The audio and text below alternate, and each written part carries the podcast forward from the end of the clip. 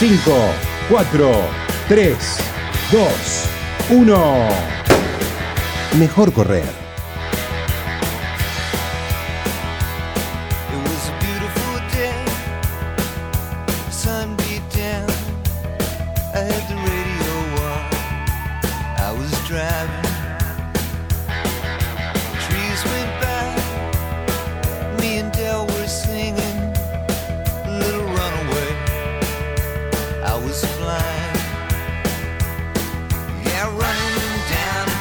Buenos días. Hoy es sábado, sábado a la mañana y a la mañana, Damián Cáceres. Mejor correr. ¿Cómo andás? Bien, muy bien. ¿Vos? Todo bien. Hoy es sábado, entonces es día de pasadas. Pasadas revestidas con un fondo, porque hay una protagonista, en este Ahí está. caso una especialista, Claro. pero una Mira, yo- maratonista. exactamente. Yo, yo digo, lo, lo hemos repetido muchas veces acá, que eh, el running, el correr, es una actividad deportiva individual, pero que se practica en equipo. Sí. Las pasadas, por ejemplo, son algo que en equipo son de lo mejor. Esta semana que, que- que pasó, justamente me tocó en el Rosedal pasadas de 500. Las tengo que hacer solos, las pasadas de 500, aunque sea en mi barrio, que tengo un lugar espectacular. Solos iba a rendir menos de la mitad de lo que rendí en equipo. Sí. Entonces, estas pasadas de hoy las vamos a hacer en equipo para que rindan más. Y sobre todo porque es un tema tan, tan específico que necesitamos un especialista. Sí, cada, creo que cada vez más importante, ¿no? Sí. De- ¿Es algo a tener en cuenta? Sí. ¿Es algo a prestar, prestar atención? También. Sí. Porque te ayuda la nutrición De eso a estamos hablando. mejorar tu rendimiento y sobre todas las cosas, más allá del rendimiento en la carrera, a poder recuperarte mejor. Exacto. para el otro día volver a correr. Hoy hacemos pasadas de nutrición con una nutricionista, que no es solo nutricionista, que es corredora, que es maratonista, que está orgullosísima de ser maratonista, más que de ser nutricionista, creo. Ah, creo que sí, ¿no? Sí. Totalmente. Y que se llama Cristina Petrati y está aquí con nosotros. ¿Cómo estás? Un placer, un placer. La verdad les agradezco estar acá con ustedes dos, con dos corredores, con dos periodistas, o sea, personas magníficas. Y antes que nada agradecer a mi amigo Pablo Neymar que hizo la conexión con ustedes. Sí, Pablito. Gran corredor. Pablo fue el contacto para, para llegar a Cristina y Mm. en definitiva se fue convirtiendo en eh, frecuentemente una de las personas de las fuentes que nosotros utilizábamos para los diferentes eh, programas de sábado. Sí. Bueno, hablando con ella le digo, ¿te animas un día a venir un- a hacer una conversación más, más larga, más extendida, más allá de, de los audios que, que nos, Sí, que nos claro. vamos mandando? Sí, dale. Y invitamos además a la gente a que nos mande preguntas, con lo Sí. cual a través de las redes de Mejor Correr hemos recibido un montón de preguntas que Cristina nos va a ayudar a responder. Pero queremos conocerla antes a Cristina, Claro. La corredora, la nutricionista, la que va a cambiar de vida muy pronto. Muy Sí. pronto. Bueno, les cuento un poco, eh, porque nadie, nadie cuenta eh, cuántos años tiene, yo les voy a contar. Yo tengo 45 años, me recibí de médica hace ya hace 20 años, empecé con una especialidad muy adrenalínica, que fue terapia intensiva, emergentología, lo mío era tremendo, o sea, estuve en relación a la muerte muchos años, laburé como jefa de servicio, coordiné terapias, eh, hasta que un día eh, me, di cuenta que la gente fallecía por aumento del peso, por hipertensión, diabetes, miles de fe- enfermedades metabólicas por la falta de ejercicio. Muchos eran la- el sedentarismo de estas personas. Y un día dije, ¿y por qué no prevenir o por qué no meterme en eso que me gusta tanto y empezar a hacerlo yo, a ver qué se siente? Y así fue. Y me fui conectando con gente que hacía lo mismo, que corría, que salía a correr. Eso, eso era hace muchos años. Y mi primer desafío fue, ¿y si hago yo una maratón de 42 kilómetros? O sea, experimentar. Exactamente. Y como médica que se siente y qué tengo que comer, consulté a miles de especialistas, gastroenterólogos, psicólogos, todo lo que te puedes imaginar, pero desde la experiencia de médica Sí. y traumatólogos inclusive. Entonces dije, esto no estará hecho. Hay que hacer un lugar donde uno vaya a consultar al médico, haya un nutricionista, deportólogo, eh, traumatólogo, que haya interconsultores. Entonces armé lo que se llama hace tres años Fly Away, que es el lugar donde yo laburo, que es la, la dirección médica. Pero claro, me, por un tema de logística me fui a vivir a Nordelta por mis hijas el colegio y no, me, no lo hice más extenso y no lo pude desarrollar. Pero sí, mi mayor número de pacientes hoy son triatlonistas o maratonistas eh, eh, que hacen todo el desarrollo deportivo en el lugar donde vivo. Claro, o sea, vos específicamente llevaste tu mi expertise. tu expertise a la actividad esta, al. Exactamente, exactamente. Entonces, bueno, en un momento me metí mucho con la nutrigenética, me formé en Barcelona. Ajá. Eh, me encantó lo que tenía que ver con el, el estudio de una saliva, donde vos podés saber cuáles son tus variables genéticas y en base a eso hacer una dieta y cuál, e- para, cuál es el ejercicio para vos. Sí, porque no, a ver, ¿Cómo, cómo sería Sí, eso? claro, porque no es para cualquiera, no, no, no, es- no no es es para cualquiera, uniforme, y no, no es es- uniforme, digo. Exactamente. Cada uno, cada uno nace con una genética de papá y de mamá, 50 y 50. Ujú. Esa genética vos te predispone para saber cuál es la dieta para vos, cómo digerís las grasas monosaturadas, insaturadas, qué tipo, qué tipo de predisposición tenés a hacer colesterol o no, porque eso viene en tu genética. Mm. Lo mismo tu capacidad aeróbica. Hoy ya se sabe, de hecho se hace mucho en jugadores de fútbol a nivel Sí. mundial, cuál es tu capacidad de recuperación. Sí. Sí. Eso ya se detecta hoy. Yo lo hice en muchos jugadores de fútbol que juegan en Europa y que viven en Argentina, Ajá. este estudio de la saliva.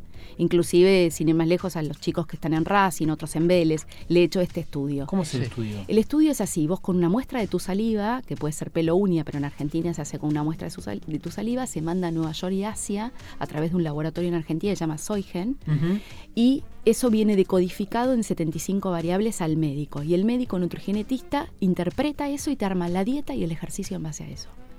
Es de, es de 3D, parece de locura. Y eso. eh, Tiene un costo de aproximadamente mil dólares, Sí. pero que esa respuesta, eso es para toda tu vida. Claro. Es mucho más potente que un análisis de sangre.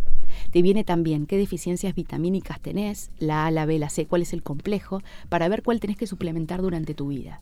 Y cada tanto lo tenés que volver a repetir para Nunca ver. más, nunca más. Es una sola vez en tu vida. Es un estudio genético Es en un realidad. estudio genético, pero que se llama nutrigenética, porque determina cuál es tu nutrición. Ahora, eh, lo que Sí. determina es eso, tu nutrición, pero también, con eso, Ah. con el entrenador determina también el tipo de entrenamiento. Es determina, ruta. Sí, sí. Exactamente. Lo que pasa que, claro, tiene un costo tan elevado que toda la población no puede acceder a Claro, eso. pero si vos vas a un club de fútbol, Eh, es, bueno, es ganancia pura. De, hecho, hoy se lo está haciendo el Club Independiente, Sí. se hizo en Vélez, y muchos de esto que te estoy contando, yo lo he recibido en consultorio de chicos que lo traen de Brasil y de Europa.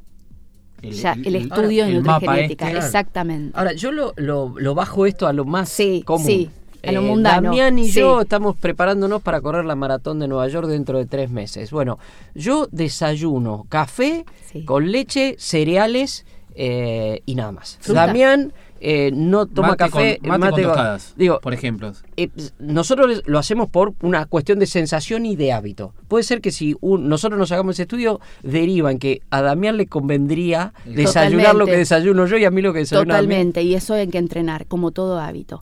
Porque hay algo que, que, es, que siempre lo decís y hay que repetir. Uno no debe innovar. ¿Dónde empieza a probar cuándo tiene que comer? Cuando está entrenando. Uno Claro. cuando está entrenando ya antes de la maratón, pero no una semana, las cuatro o cinco semanas que corresponde, ya empieza a alimentarse de una manera para el día de la maratón estar bien. Ahora, a partir de este estudio, la mejora. eh, Muchísimo, muchísimo. eh, Mejora ¿Cuánto tiempo se da? ¿Cómo se establece? aproximadamente en, en la estadística de hoy, que en Europa hace 15 años que se hace este estudio, eh, en un 30% mejora el rendimiento. Porque al, me- al estar más nutrido y prevenir lesiones, porque Claro. es otra cosa que te detecta, eh, por la suplementación de vitaminas, calcio y demás, eso hace que mejore tu rendimiento. No te lesiones durante el entrenamiento ni siquiera. ¿Y vos te lo hiciste ese estudio? Yo me, lo, yo me lo hice, a mí me salió dieta mediterránea, yo no comía queso y tomate a la mañana ni loca, me parecía una locura y eso que soy... Queso y tomate a la mañana. Desayuno. De desayuno. ¿Qué- o sea, queso, queso, por celular, por fresco, tomo mate, me como, a veces me como el huevo y a veces me como el que- con tomate, queso y huevo. ¿sí? Eh, me salió que no tengo que agregar muchas harinas a, a mi dieta porque me da reflujo, porque me siento mal, porque es mi, mi naturaleza y lo empecé a suplementar. Y de hecho, me da me- esto cuando fui, yo hice cuatro carreras internacionales, Sí. Berlín, Roma, eh, donde los desayunos ya están impuestos dentro de Claro, un hotel. lo- Y claro, y encontraba todo eso. Ajá. Entonces decía, claro, este loco está comiendo un tomate y un queso, pero bueno, está bien, es lo que tiene que comer. Lo que a él lo beneficia. Lo que a él lo beneficia. La dieta mediterránea hoy, hoy en, en la vida del deportista es lo más instaurado. Bien. Y en el caso, por ejemplo, Eh. de una persona celíaca. Claro. Bueno, ya Bueno, pero eso, que es- eso también te va a salir. Claro, por eso ya sabe que es celíaca. Esa mente sale celíaca, intolerancia a la lactosa, también sale en el estudio.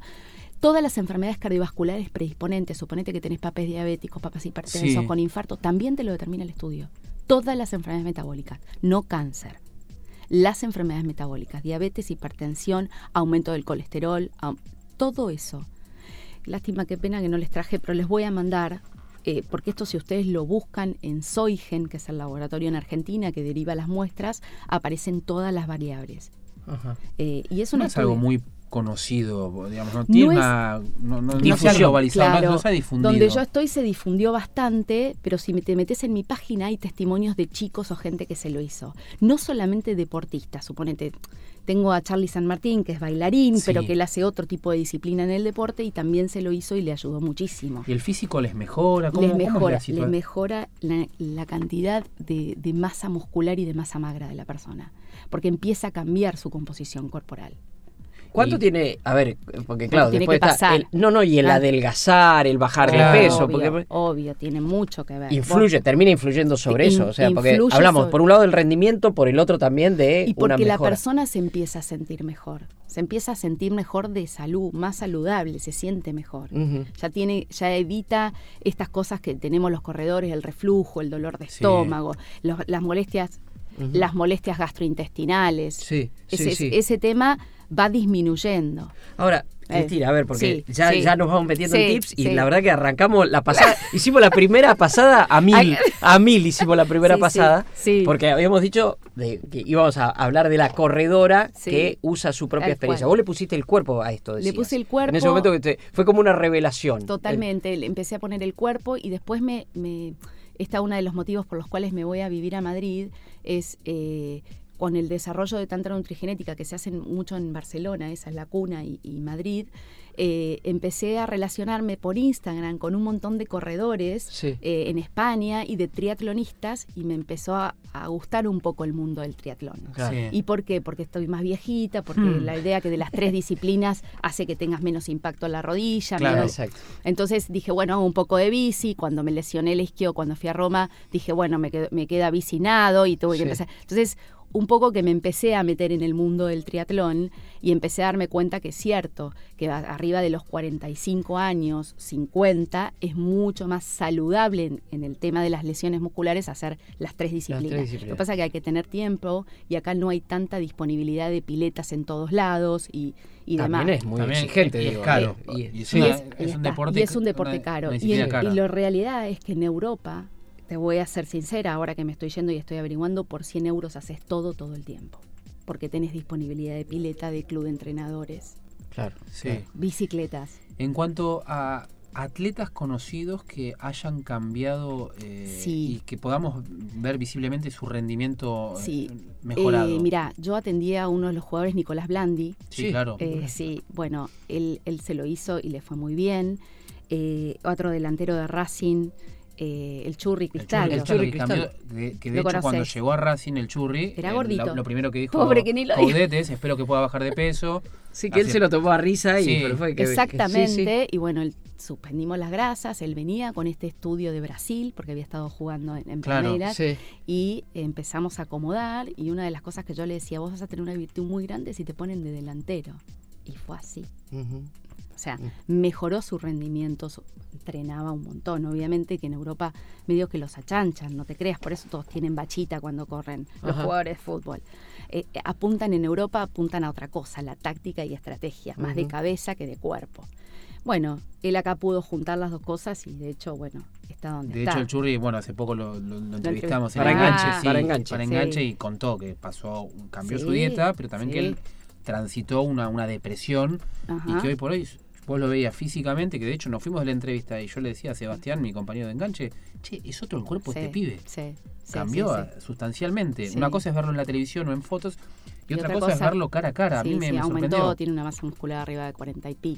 y, Y otra, otra cosa, es cosa- verlo cara a cara. a mí Sí, me, sí, me aumentó, sorprendió. tiene una masa muscular arriba de 40 y pico. es- Cristina, vos tratás con atletas profesionales y Sí. con corredores aficionados. Sí. Eh, El corredor aficionado es como que se pone en el rol de atleta cuando se sienta ahí, cuando se hace ese tipo de estudios y demás. o Sí, sea, totalmente. porque vos Sí. tenés que laburar. Nosotros entrenamos, Claro. yo en Rosedal a las siete y media de la tarde después de trabajar todo el día, no Sí. sé. Eh, mira, el corredor en general, eh, no, e- es, más tranquilo. Ah. tiene otro tipo de personalidad. El, el deportista de alto rendimiento o de fútbol eh, es más es más él, está todo el día enfocado en eso, Claro, sí. todo el tiempo en la última grasa, en lo que va a comer, si va a un lugar previene lo que va a comer, ya sabe todo, todo, inclusive si tiene, me ha tocado con algún eh, Pablo Mosche, que es el otro jugador Sí. que está jugando en Chile, que si él iba a un lugar, iba, es celíaco, entonces tenía que prevenir qué tenía que hacer.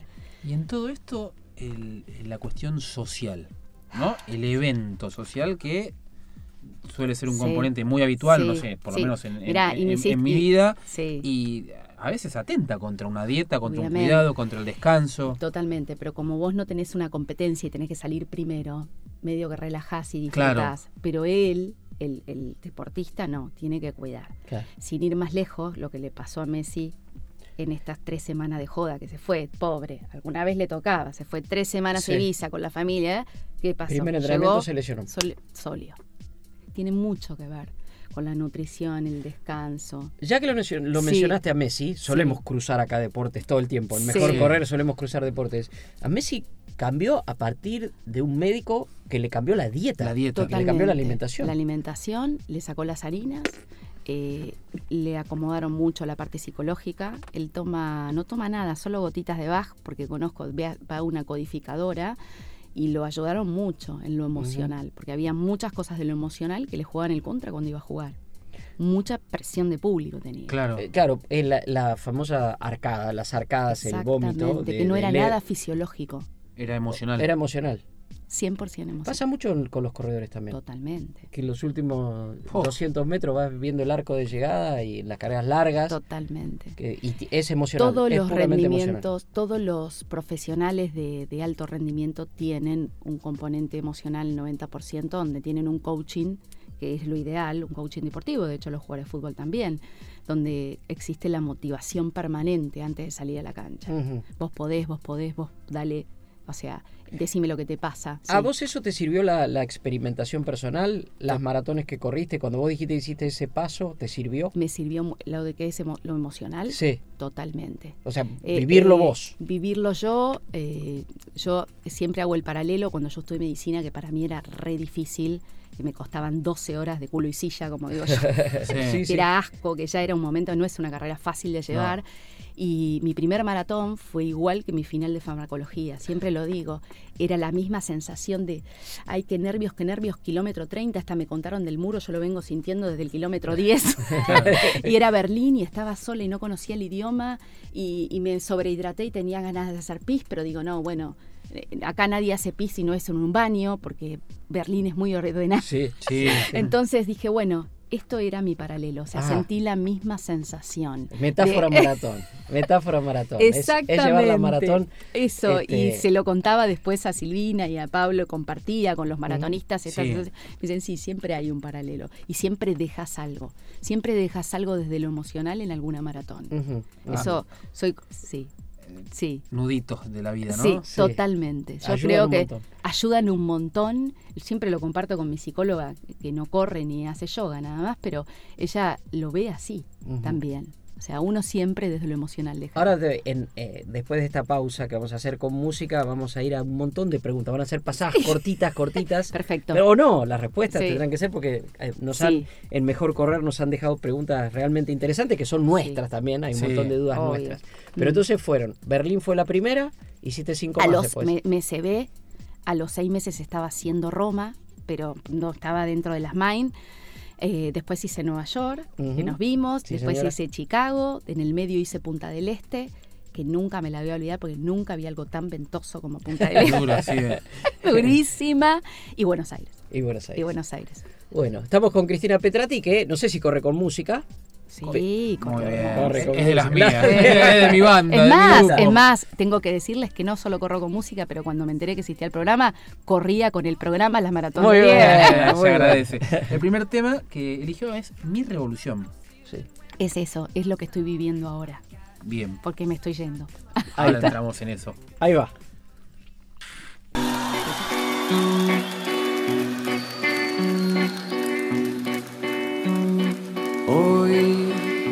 La pelea que doy es quererme más. Hoy el grito que doy es silencio. Hoy te pido perdón si te lastimé el corazón. Hoy quiero lo que me hace mal, lo oscuro del juego. Hoy que es tiempo de sanar las heridas del tiempo. Hoy que pronto será ayer, regálate el momento. Hoy pude ver quién soy, conocerme más.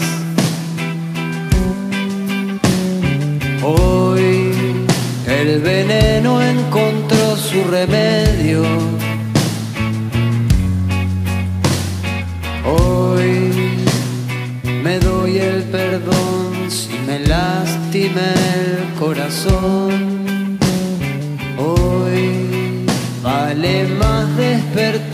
Soñar en este juego.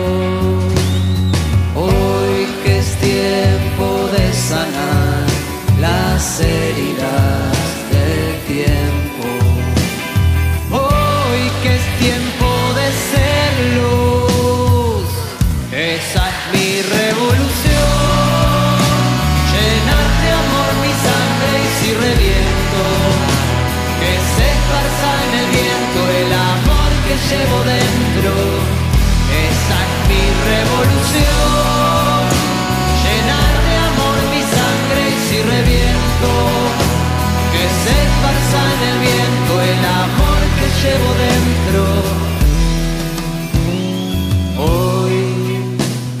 pelea que doy es quererme más.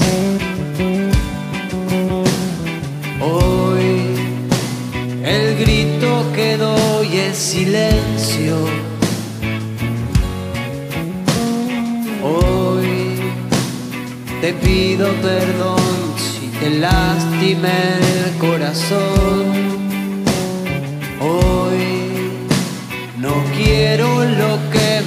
Mal, lo oscuro del juego. Hoy que es tiempo de sanar las heridas del tiempo. Hoy que es tiempo de ser luz, esa es mi revolución. Llenar de amor mi sangre y si reviento, llevo dentro. Esa es mi revolución. Llenar de amor mi sangre y si reviento, que se esparza en el viento el amor que llevo dentro. Esa es mi revolución. Llenar de amor mi sangre y si reviento, que se esparza en el viento el amor que llevo dentro.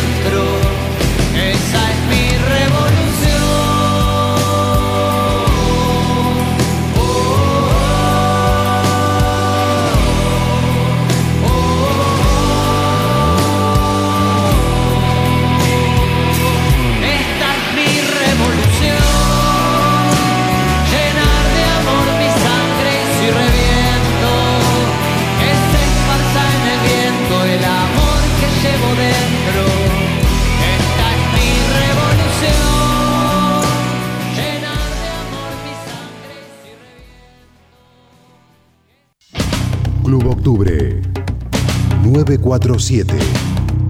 Más aire para tu pasión.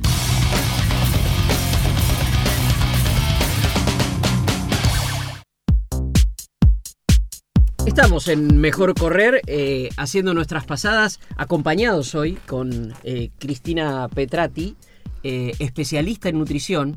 No es una entrevista, es una charla y justamente en esta charla incorporamos a quienes nos escuchan. Le fuimos pidiendo en arroba mejor correr preguntas, Sí. que son nuestras preguntas también, las que nosotros vivimos todo el tiempo.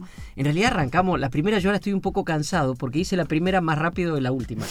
La pasada que acabamos de hacer me encantó con el estudio eh, y todo lo demás. Ya hemos recorrido parte de la historia como corredora de, de Cristina. Pero bueno, entre las primeras preguntas que surge, tal vez una ya fue respondida con eso del estudio, porque dice así. ¿Hay un ABC alimenticio y genérico que deberíamos respetar los corredores? Eh, sí, hay algo, algo más que de conducta y de hábito que tienen que respetar los corredores. Es primero hacer las cuatro comidas. Ah. Desayuno, almuerzo, merienda y cenas. Ujú. No te debes saltear comidas, porque hay un ritmo nutrición, eh, tiene que ingresar energía, el desayuno es cierto que es lo más importante, tiene que haber vitaminas y minerales, que son las frutas, tiene que puede haber cereales, porque son azúcares, eh, y tiene que haber un café o una infusión siempre y agua. ¿tá? Mucha agua. Mu- no, dos vasos de agua antes de, de desayunar está... Antes de desayunar. Sí, dos vasos de agua. Mira. Agua natural, fría, Sí, como sí. le caen, porque luego dice, uy, si hago agua fría me da espasmo en el estómago. ¿Qué No te produce esos dos vasos de agua? ¿Para qué? Para hidratarte, porque después cuando tomas café, sí, suele deshidratar la cafeína. Mate también. Mate también, porque tiene teína en menos Claro. cantidad, pero suele deshidratar. Café, mate o té, las tres suelen deshidratar, deshidratar un poquito. a Entonces nivel lo primero que hace, te despertás, Dos vasitos de agua. dos vasitos de agua. ¿sí? Mirá. Te lavas los dientes, pi, pi, pi, haces todo lo que querés. Pero los dos vasos de agua tienen que existir. ¿Tá? Que normalmente uno lo hace cuando va a un hotel o prepara una carrera, es te los tomas después del desayuno. Sí. te Claro. tomas los dos y te Sí. vas a la carrera. Igual estás tan adrenalínico y te empieza a generar un montón de adrenalina que empezás, llegás a la carrera con la botellita y se te seca la boca, Sí. Estás nervioso. Entonces está bueno llevarse siempre, aunque te la tiren, una botellita de agua antes de llegar a la carrera. Es otra. Si no lo haces antes, hacelo después. Sí. Pero en el diario para entrenar también hay que tomarse dos vasos de agua. En la previa. ¿Y antes la- de dormir también? No, porque después Te- te, te- te tenés que genera ganas de ir a levantar. hacer, tenés que ir la Bueno, vejiga. los que tenemos 55 nos levantamos dos veces. Claro, ese es el tema, porque tenés un termostato que dice más de 250 mililitros, No no va. va. te tenés que ir a hacer pis. Pero bueno, lo concreto es que ah, la hidratación es importante en, el corre en cualquier persona. Una persona normal debería tomar dos litros de agua entre té y café durante el día, pero el corredor un poco más, porque transpira sin darse cuenta. Ujú. ¿Vos estás hablando para el día de la carrera o para un común hábito? Mirá, ahí está. El día de la carrera tiene que ser como todos los días, porque uno ya viene entrenando hace Eso. meses. Entonces no, uno nunca debe innovar, pero esto está en todos los libros de nutrición deportiva. Ni el corredor ni cualquier deportista debe innovar. Tiene que ser como todos los días.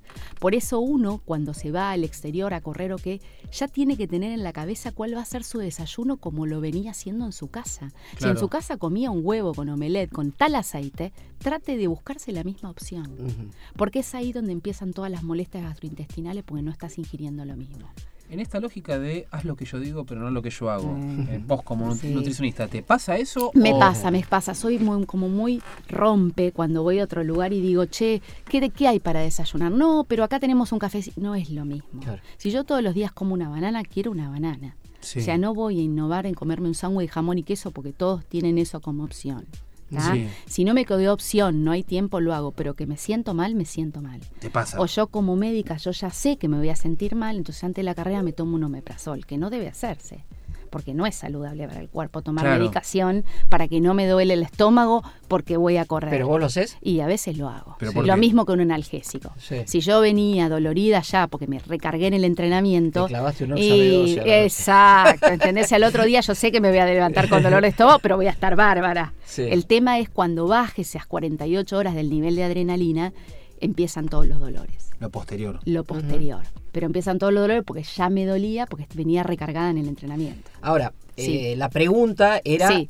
lo genérico. Vos lo genérico está diciendo, después cada uno es lo que viene haciendo, lo que haga con su nutricionista y demás. Pero las cuatro comidas sí. ¿En qué, ¿En qué ritmo esas cuatro comidas? Eh, si vos te levantás a las 6 de la mañana, como es habitual en Sí. la carrera, a las, normalmente después de terminar la carrera siempre comes algo, porque sería tu desayuno posterior y ahí agregarle una proteína. Sí. Siempre es importante. ¿sí? Eh, o, o lo que te den, o un omelette, o un huevo, o lo que comas, y que te tomes otra vez otro café con leche, ¿sí? Para reponer todo lo que perdiste en la carrera. Correcto. No está bueno después de la carrera comerse esos mega sándwich, ¿sí? Sí, o es una raro, porque en realidad no y tenés yo las vi en tanta- las maratones de Miami, las vi, por Pero no ejemplo. tenés tanto. Por lo menos Daban lo salchicha. Ah, mirá.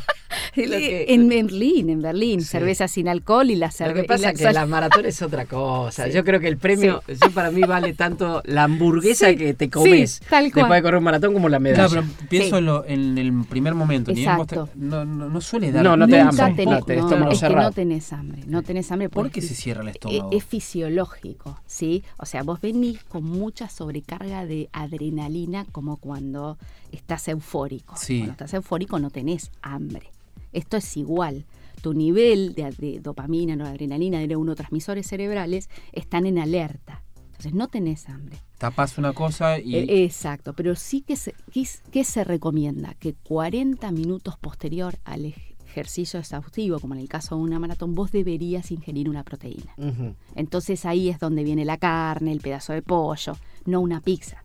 Claro. ¿no? ¿Se entiende? Sino una proteína o un desayuno o algo que tenga cereales, eh, frutas, frutas, que sobre todo la banana para reponer potasio. Eh, poster 40 minutos, ¿Cuál es, la efecto? ventana. ¿Cuál es, eh, porque se habla de una ventana. Reponer, reponer el glucógeno o la glucosa que perdiste durante la carrera.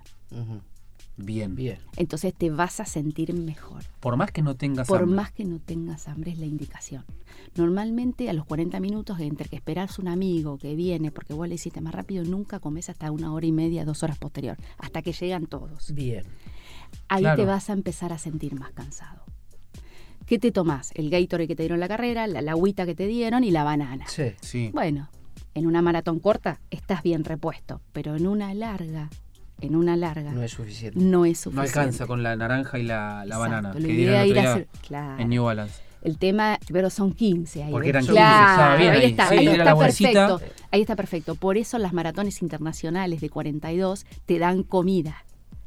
Claro. Y lo mismo pasa haciendo el paralelismo en las Ironman o, o carreras de 6 O en las horas. carreras de montaña, no sé, Ahí está. el, el K, el Es- K42, llegás y te reciben con, eh, después de cambiarte la ropa, te dan Sí. para comer una, una, una, car- una, una cazuelita con carne, con pollo, con arroz. Exactamente, te están Bien caliente, pues estás- reponiendo las proteínas, te sentís mejor. Sí. El cuerpo no lo pide porque uno está eufórico, está, pero hay que reponerlo. De hecho, está preparado para eso. Estamos avanzando hacia una nueva pausa, pero no quiero dejar pasar la tercera comida, que para muchos es la más compleja. Merienda. Porque, digo, no estoy hablando de días de carrera, estoy hablando del entrenamiento y estamos hablando de corredores aficionados que está trabajando o que vuelve de trabajar. a- esa ansiedad que Oh. te lleva a ir hasta la heladera y agarrar lo primero que tenés y comer como loco. Tal ¿Cómo cual. se puede ordenar esa tercera comida? Mirá, yo siempre digo, o se ponen una alarma en el reloj, o se van al kiosco de enfrente y se comen una fruta,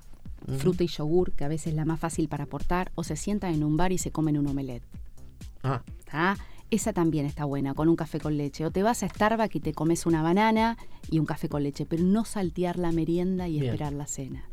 Porque, Porque de hecho, aparte, si salís a entrenar sin la merienda, el rendimiento es otro. es otro el rendimiento, no tenés azúcar. Estás, ¿Viste cuando no tenés azúcar que estás sin Sí, energía? en slow motion. Eh, sí, y estamos hablando, por eso es interesante para, para el corredor aficionado, de la típica de un día de semana que es Sí, del trabajo o en el trabajo esa merienda y después te vas a ir a entrenar a a las entrenar. siete y media de la tarde, que es la mayoría, ¿no? que normalmente un cuerpo es ahora cena. Claro. Entonces, la idea que no saltes la merienda entre las 4 o 5, que después del almuerzo, si almorzaste temprano. culturalmente cena afuera, no en la Argentina. Sí. Que también tenemos otro hábito. Sí, claro. Exactamente, que hasta las tarde. 10, 11, no porque están esperando que todos lleguen de trabajar, no comes ni el bife de chorizo, la Claro. ensalada. Entonces termina la sobremesa, te vas a acostar a la 1 de la mañana con, tapado. la comida acá, claro. Y el cuerpo segrega insulina y insulina. O sea, podemos definir para la pregunta que nos hicieron en la ABC las cuatro comidas y en un ritmo de- determinado. Determinado, no tan juntas con una separación de 6 horas por lo menos. Bien, bien. Damián, ¿vos tenés la música ahí? Acá, de- que la diga ella. A ver. Can't Eh, stop. Sí. Ah, esta, esa- esta es una. Can't Stop the Feeling. Sí, Es clas- una, ca- un clásico para correr. Para mí es eso. En todas las carreras arrancan. Con esa. Ahí está, sí. It goes electric wavy when I turn it on. Off from my city, off from my home. We're flying up no ceiling when we in our zone. I got that sunshine in my pocket, got that good soul in my feet. I feel that hot blood in my body when it drops. Ooh, I can't take my eyes off of it, moving so phenomenally. You're more like the way we rock it, so don't stop.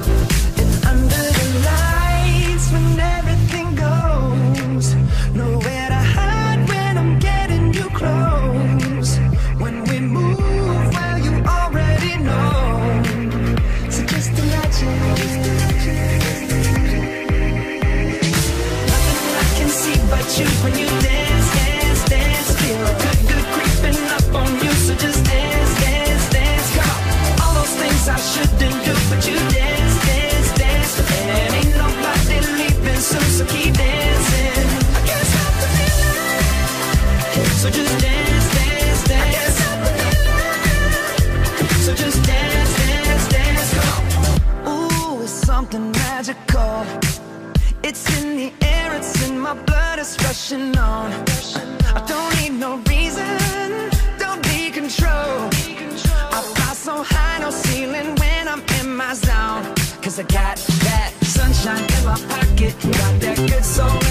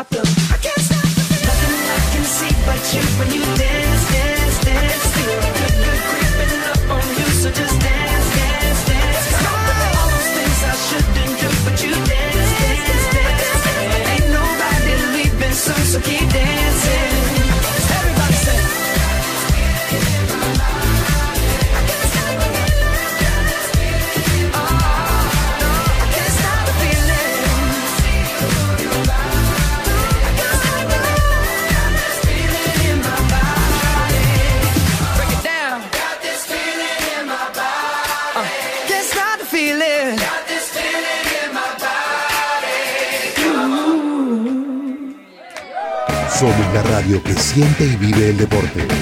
Somos Club Octubre 947. Los domingos a la medianoche, salta a la cancha Cab Radio. Tenemos el placer de dialogar con una de las grandes figuras, el base argentino, nuestro gran Facundo Campazo. vestirse la camiseta de la selección es una responsabilidad, ¿no? Es una responsabilidad y una presión. Está en nosotros que ese tipo de responsabilidad sea negativa o positiva. Eh, considero que este equipo siempre la, la intenta transformar en algo positivo, eh, de siempre poner a la Argentina a lo más alto a nivel mundial. Juan Martinich y Mauro Osores driblean en el aire de Club 947.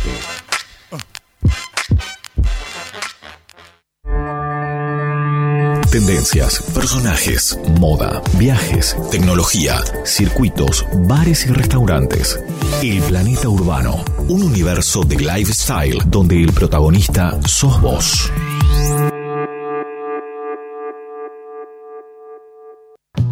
De 17 a 19 hay arqueros, ilusionistas y goleadores. Gonzalo Bonadeo y equipo en Club Octubre 947. No se puede contar el fútbol. Que te cuenten un cuento, un chiste, una anécdota. Pero un partido, nah. No se puede contar el fútbol, porque hay tantas verdades como hinchas. Y porque las pasiones, las pasiones no se explican. Que no te la cuenten. Suscríbete al Pack Fútbol. Ingresa a packfutbol.com.ar. Para más información consulta en packfutbol.com.ar.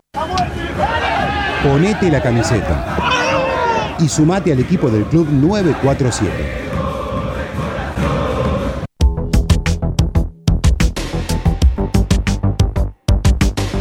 A la mañana, mejor correr. Con Dani Arcucci y Damián Cáceres. Los sábados y domingos, de 8 a 9, en Club Octubre 947. Mejor correr.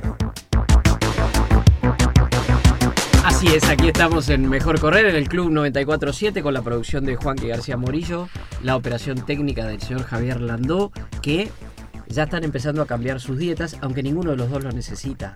No. Lo- Es el señor Juanchi García Nadie lo sabe. fit, Nadie- fit. un amigo me lo dice políticamente, pero me- yo le lo agrego esto. Nadie lo sabe. Todos somos corredores. ¿Todos somos corredores? Muy bien, Todos podemos muy ser bien. corredores. Bueno, estamos hoy compartiendo nuestras pasadas con Cristina Petrati y en realidad vamos a tener que hacer, lástima que se nos va a Madrid, ¿eh? No, online, Pero era- online. bueno, online. Hoy Sí, te vamos a molestar con nuestros Pero clásicos sí. audios. Cristina. Pero es, es otra cosa charlarlo, ¿eh? ¿Viste? Totalmente, Ahí está, surge, volve- volvemos surge. a la metáfora. Sí. Las pasadas son mejores en equipo, Sí. rendís mucho más, este, te vas empujando, te vas acompañando y es medio lo que estamos viviendo porque incluso mientras estamos en la pausa seguimos charlando, nos surgen un montón de temas, muchas vienen de nuestros oyentes que nos han aportado en nuestras redes sociales en arroba mejor correr. Por ejemplo, ¿cuáles son las mejores fuentes de energía durante, durante el fondo, durante la carrera, durante el entrenamiento? Yo creo que esto ya lo dije en otras entrevistas, pero los hidratos de carbono. ¿sí? ¿Y de qué manera? Y eso, la manera más práctica hoy es con un gel o con una gomita. O si te bancás la banana, o la fruta, o el ananá, o la... También. ¿Membrillo? Membrillo también. O sea, cualquier fuente de azúcar. Sí. Inmediata, rápida, de, de fácil absorción.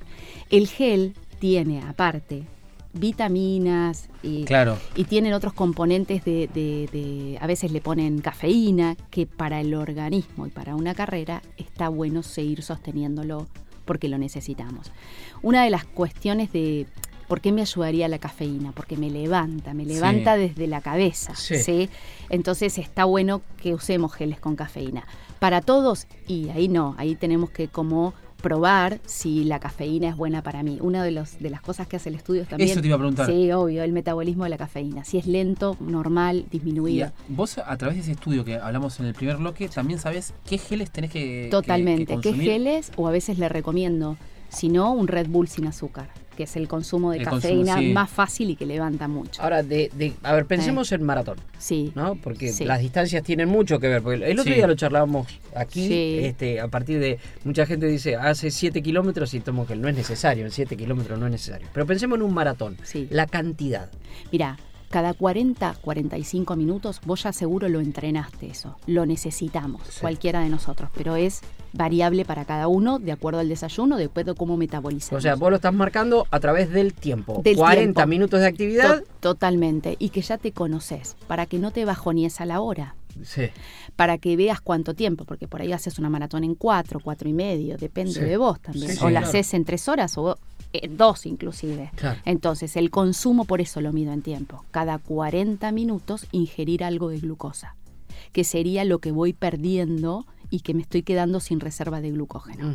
Entonces, cada 40 minutos, un gel, un gel con cafeína, una gomita, hidratación. De hecho, lo bueno es que en las carreras siempre hay, Los cada puestos, dos claro. Están hechos para eso. Cada cuatro Porque- o cinco como mucho. Exacto, están hechos para eso porque, bueno, si hace calor un poco más, Claro. o sea, consumir todo el agua que te dan, porque dicen, no, total, No. tengo el otro puesto, pero no.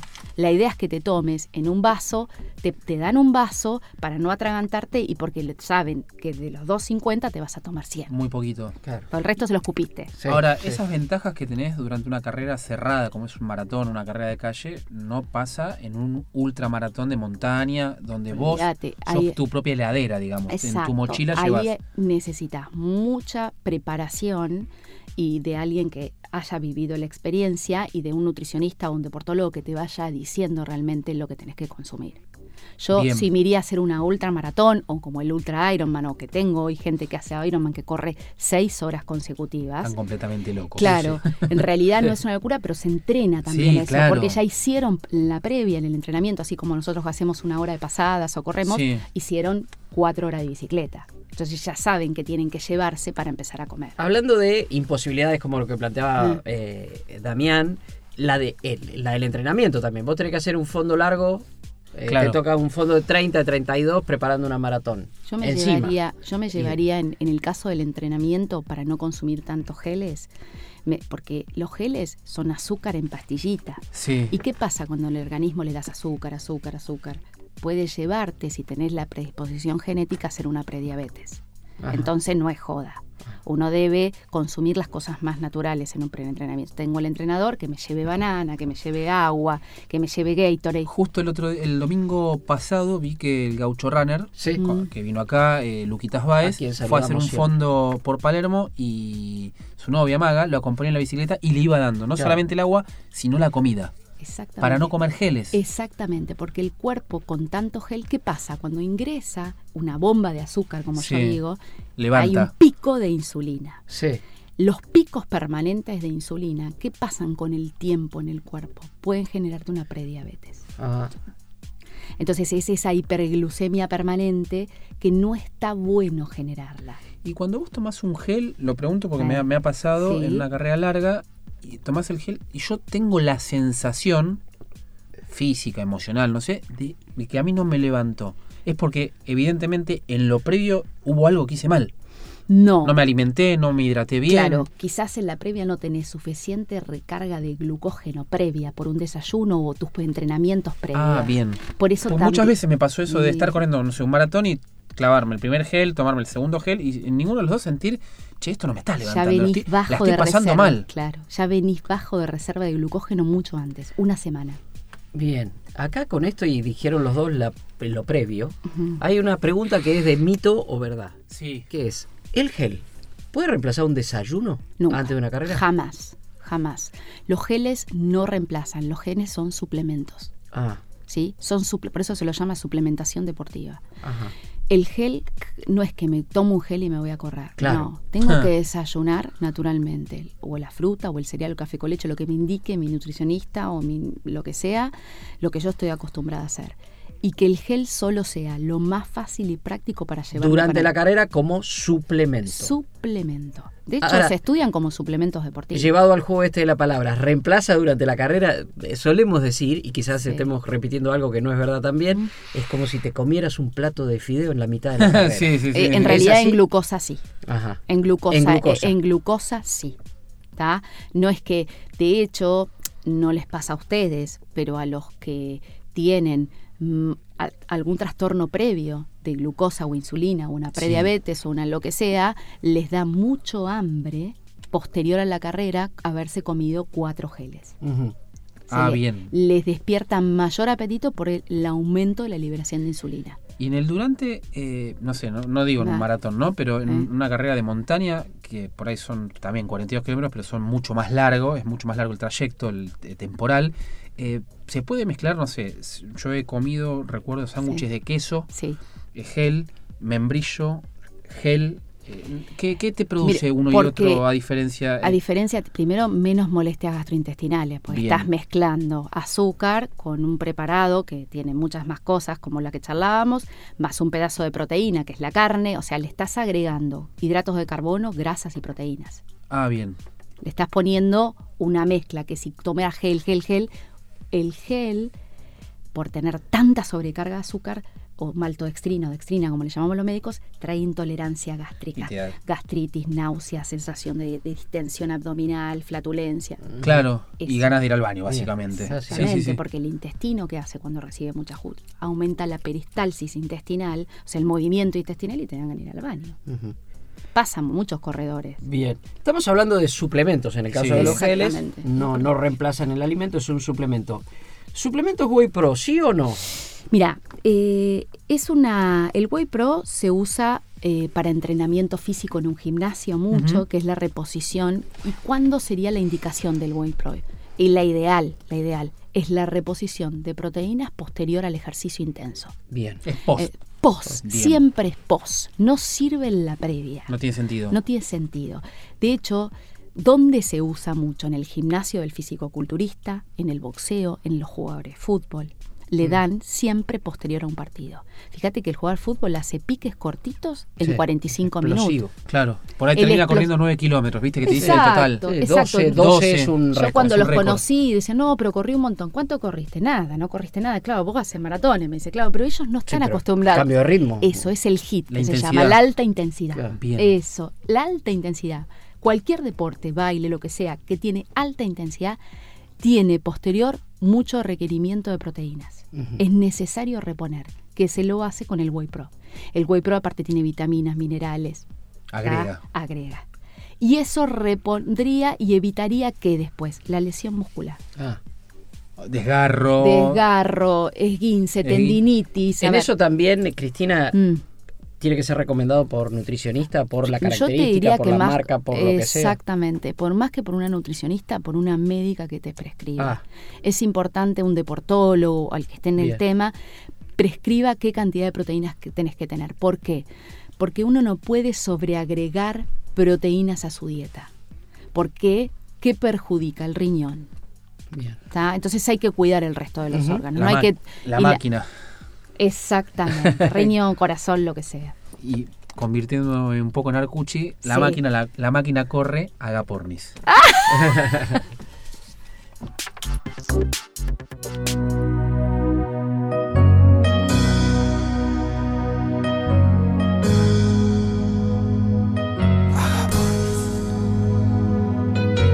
Miras diferente, me abrazas y no siento tu calor.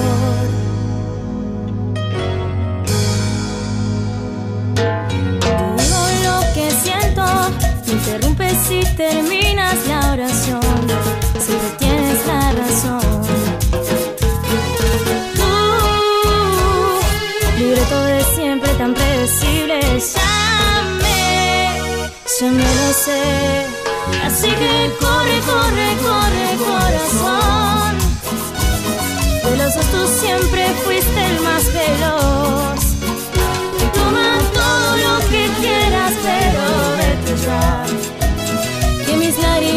Jamás te voy a dar. Así que corre como siempre, no mires atrás. Lo has hecho ya y la verdad me da igual.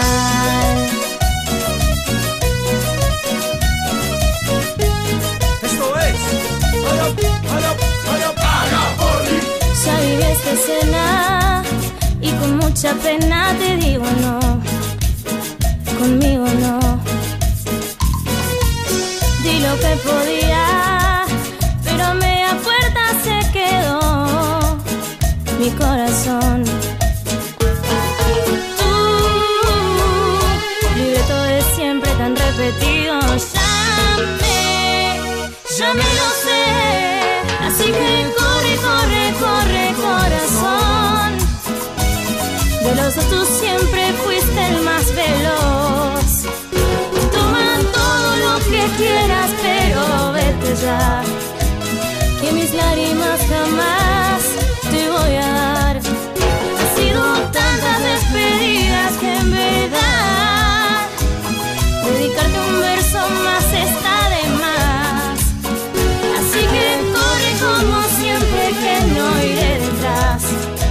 Has hecho ya y la verdad me da igual. Lo has hecho ya, pero al final me da igual. Mejor correr. Estamos llegando al final de nuestras pasadas, bien alimentados, bien hidratados, por eso llegamos tan bien. Arrancamos muy fuerte, pero ahora estamos bien. Y vos fíjate que llegamos casi a algo esencial en Sí. esto de verdad o mito. Porque es harinas, sí o no. Muchos dicen, porque acá también se está mezclando el tema de bajar de peso y ese tipo de cosas. Basta de harinas, pero para un corredor, en un momento yo crecí corriendo con eso. Claro. La noche anterior a la carrera, cargate fideos. que los fideos te salgan por las orejas. Mira, en realidad tiene que ver, volvemos a lo mismo. Si estás acostumbrado a comerte un plato de pastas antes de correr, no lo vas a dejar hacer y te sirven. Pero ese es el hábito personal. Exactamente. Ahora, ¿qué pasa con las harinas? Las harinas son adictivas. Y no es, eh, en nuestra industria alimentaria, no es la harina simple nada más el pancito. La harina viene o en una pepa con 25 gramos de azúcar y, agrega, y grasa. Grasa. Y hay algo que nunca lo pone la etiqueta alimentaria, Ajá. que lo dice en un pedacito chiquitito. Ahí está, mira, está porque mirando te- en este estoy momento mirando- Cristina Cereal, ¿eh? el Claro. cereal que consume el señor. Cáceres. Uno tiene que ver no solo el valor energético, ah, listo, 83 calorías, Claro. no es nada, no es Sí. nada. En realidad tiene que ver con las grasas totales, saturadas y trans. A ver, Ahí está la. Mira, Cristina, está bueno esto. está. Lo estás leyendo del- Exacto, de lo que de, la una, información de una barrita de cereales. de una barrita de cereal. ¿Que él ¿Qué es se lo que comió tiene que como mirar? desayuno? No, no, no. Ah, Acá en- colación. en el- sí, sí. Ah, exacto. Bueno, si yo sé, tiene 15 gramos de carbohidratos. Está bien. Ajá. Los 15 gramos no estaría. Y este en especial dice sin agregado de azúcar. ¿Está? Entonces estaría Bien. dentro de lo saludable. Pero hay de las mismas que lo primero que lees debajo de carbohidrato es azúcares. Sí. Y si tienen azúcares, como pasa con las de Kellogg's, las tengo que decir, con las de los chicos que van, las bímbolas, dice muchos gramos de azúcar. Si los carbohidratos dicen 5 y dicen 5 gramos de azúcar, ya el hecho de tener no solo carbohidratos, sino azúcar, claro, hace que sea adictivo para el organismo. Ajá. Ah, ahí va el tema de las harinas. No es lo mismo comerte un pancito casero hecho en Entre Ríos o en Corrientes, donde es solo la harina simple, y no ir a comerte una media luna donde tiene sal, harina y azúcar. Ujú. Sino es, tiene que ver cómo está hecho de acuerdo a la industria alimentaria. Claro. Por eso es importante leer las etiquetas de lo que vaya a comer, ya sea una barrita de cereal o, bueno, en, los, en, en- en Starbucks o en esos lugares donde tomo un café no me dice la cantidad de grasa que tiene. Lo que me deja pegado o con ganas de seguir comiendo y me hace mal a nivel gastrointestinal es la grasa. La grasa. Ahora, eh, sí. El otro día, no, me quedé Eh. pensando con esto de, de la harina y lo que dijo hace unos, unos- unas semanas Fernando Díaz Sánchez, lo que lo tiró como una hipótesis, ¿no? Como una pregunta, si los celíacos no serán una evolución.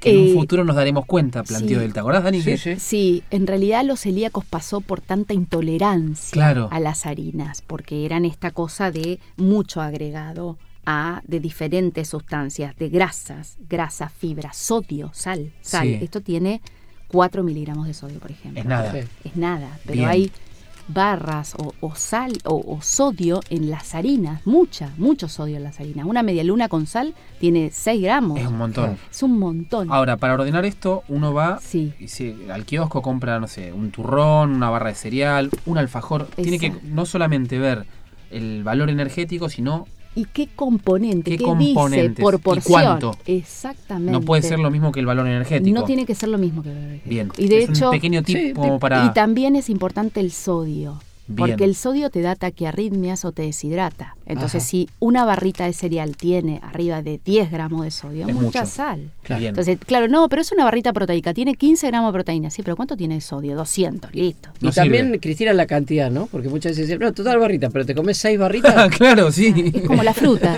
Yo como fruta y no adelgazo, pero comiste un kilo de banana. Claro, Claro, claro. siempre la medida.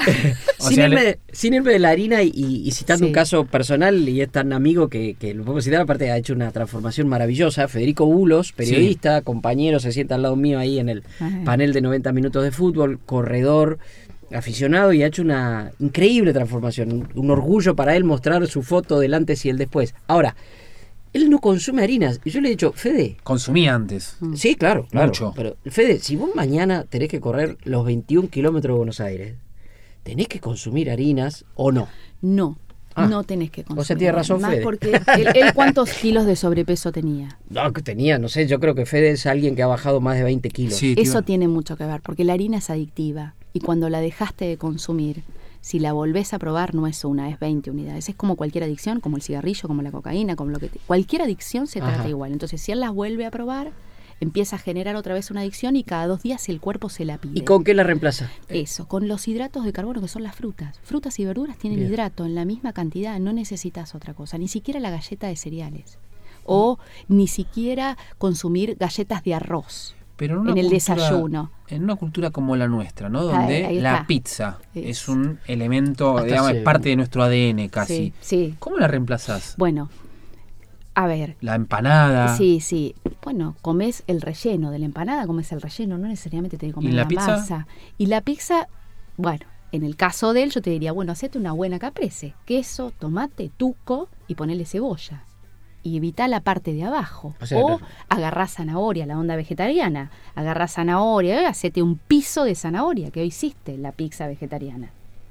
Ajá. O sea, podés Sí, ir no a llega, no llega a agarrar, algún pizzero nos mata, ¿no? Pero, O sea, Bueno. obvio que si no llega a agarrar directamente molinos que hace la harina. Pero bueno, o sea, Sí. la realidad eh, es esa. Tenemos una cultura italiana-española donde la harina está presente. Claro. Pero, pero es lo que vos me dijiste. Vos sos un tipo flaco. Entonces yo me como una pizza, pero te la comes una vez por semana. Te comes un montón, sí, pero una vez por semana. El que es adicto a las harinas, capaz Es que todos, todos los días, se hora. come seis media luna, después come el pancito del mediodía y después a la noche se clava una pizza Bien. o una docena empanada. Está sonando Mr. Brightside, es señal de Eh, que estamos terminando las sí, pasadas. se va mañana a España. Se va Sí, mañana. sí. Su familia. Bueno, te vamos a molestar. Pero encantada y es un placer estar con Nos ustedes. dejaste enganchados con el estudio. Sí, Lo sí. vamos a hacer, Sí. lo vamos a hacer y, y con un montón de tips. Así que muchas gracias y lo mejor, suerte, no, éxitos. Muchas ¿eh? gracias. Éxitos Muchas al otro lado del océano. Muchas gracias. Tus redes sociales, Cristina, para que la gente Eh, te siga. arroba flyawaycp. Arroba flyawaycp. Damián, hasta la semana que viene, hasta la semana que viene, siempre a la mañana, mejor correr.